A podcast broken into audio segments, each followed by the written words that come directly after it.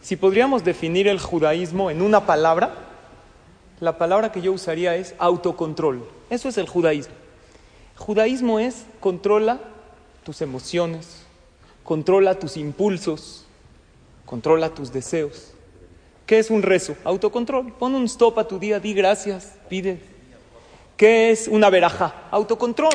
Oye, sé que tienes hambre, espérate, di gracias. Y eso es el kashrut, y eso es así, todo. En el judaísmo hay mucho autocontrol. Una de las cosas que nos cuesta es el tema autocontrol de la comida, ¿no? Somos como medio bipolares, nos gusta comer, pero no nos gusta engordar.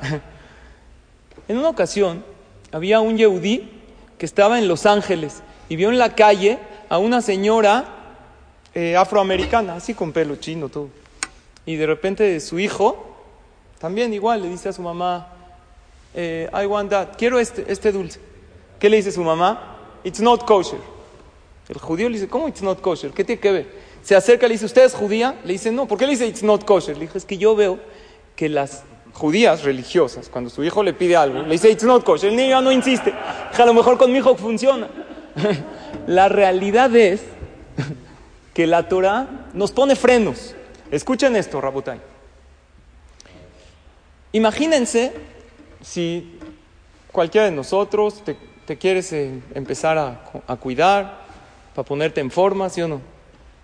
Redondo es una forma también. La verdad es que a los hombres no nos importa mucho.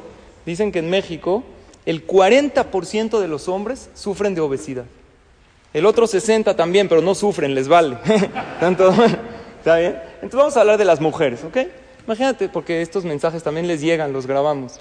Tú como mujer decides, es que me voy a cuidar, ahorita viene el verano, me quiero ver bien, cero harinas, cero azúcar, me voy a cuidar. De repente tienes exactamente una vecina, una amiga que está estudiando repostería y te dice, ¿qué crees? Estoy estudiando, preparé un pastel delicioso, el que más te gusta. Así abajo, crema blanca, cajeta, arriba chocolate, crema. No, ¿dónde te lo pone? En el refri. Cada vez que abre el refri, ¿qué pasa? Vas, abre para una manzana, pero el pastel desde ahí le dice, hola, ven. Pero ella, no, no, no. ¿Cuántas, ¿Cuánto tiempo puede decir? No. ¿Cuánto? Una hora, dos, un día. El segundo día fue a hacer mucho ejercicio, se le bajó un poquito el azúcar y dijo, la verdad necesito un poquito, así para subir, ¿no? Un poquito, ¿no? Agarra el pastel, nada más para probar. Después de tres minutos volteé a ver, me lo acabé. ¿Cómo puede ser? ¿Cómo, ¿Cómo me pasó esto?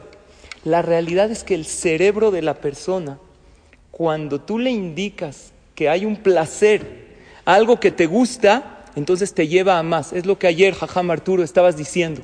Cuando educamos y damos una orden a nuestro, hay hacer mitzvot y hay decirnos a nosotros mismos, espérate, esto me da placer, vine a rezar. ¿Por qué sentí un placer? Ayudé al otro, ¿por qué me sentí bien? Cuando tú haces ese autoanálisis, entonces tu mente, ¿sabes qué va a hacer? Te va a llevar a más. A mí personalmente, yo no soy el que come más sano, trato de cuidarme. Ustedes están chavos, pero cuando lleguen a mi edad van a ver que cuando uno pasa en la vida hay que, ¿no? Luego uno engorda más fácil. Entonces, en una ocasión llegué de una conferencia era muy tarde, tampoco había comido bien, muchísima hambre. Llego a mi casa, todos dormidos. ¿Qué hago? Abro el refri, nada, desierto, vacío. Bueno, el conje, a lo mejor de ahí viene la salvación de Hashem. Abro el conje, ¿qué hay? Kipe congelado, pan, un bote de helado. Digo, ojo, ya, ¿sabes qué? Hatate pasé un poquito de helado, no pasa nada. Abro el bote de helado, frijoles de hace seis meses. Otra vez abro el refri. Ahora el refri cuando lo abres por segunda vez no te deja, date cuenta, se pone duro. Hasta ahí ves, te hace, mm", ¿se han dado cuenta? No, fuerte, abrí el refri, de repente empiezo a oír voces de la alacena. Me acordé que tenemos unos dulces. Mi esposa compra chocolates para los niños en Shabbat, me encanta. Entonces, digo, voy a ir a la alacena, no a comer chocolates, a lo mejor encuentro unas nueces, unos dátiles, yo diciéndome a mí mismo que algo sano. Efectivamente estaban los chocolates, me acordé que mi esposa los compró para Shabbat. ¿Qué creen? Ya, me comí un chocolate. La verdad dije, no está, en la noche te engorda más, pero ya no pasa nada. Al otro día llego del Beta Knesset, ¿a dónde creen que fui? A la alacena por otro chocolate. El tercer día, cuando estaba yendo, hice un análisis. Dije, yo no como chocolates antes de dormir. ¿Pero por qué ya me gustó el asunto? Otra vez, tu mente cuando le indicas esto me da placer, te va a llevar a ello. Ahorita nosotros tenemos 40 días que son mágicos. ¿Sabes qué hace Hashem en estos 40 días? Que comienzan desde hoy en la noche, porque ayer fue Rosh Hodesh, pero pertenecía al mes de Ab. Ahorita es Rosh Hodesh. 40 días que Hashem le da más fuerza a tu Yetzer Atov.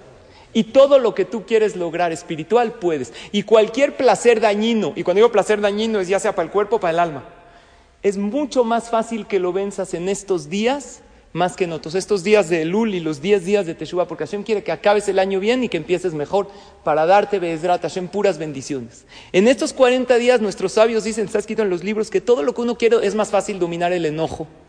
Es más fácil si uno analiza poder ir a una clase de Torah, ayudar, incluso bajar de peso o dejar de fumar. Por Hashem le da mucha fuerza a lo que es este Yetzer Y podemos lograr con un ejercicio mental que ese placer que estaba hablando ayer el Rab, lo que es la parte espiritual, le logremos agarrar el gusto.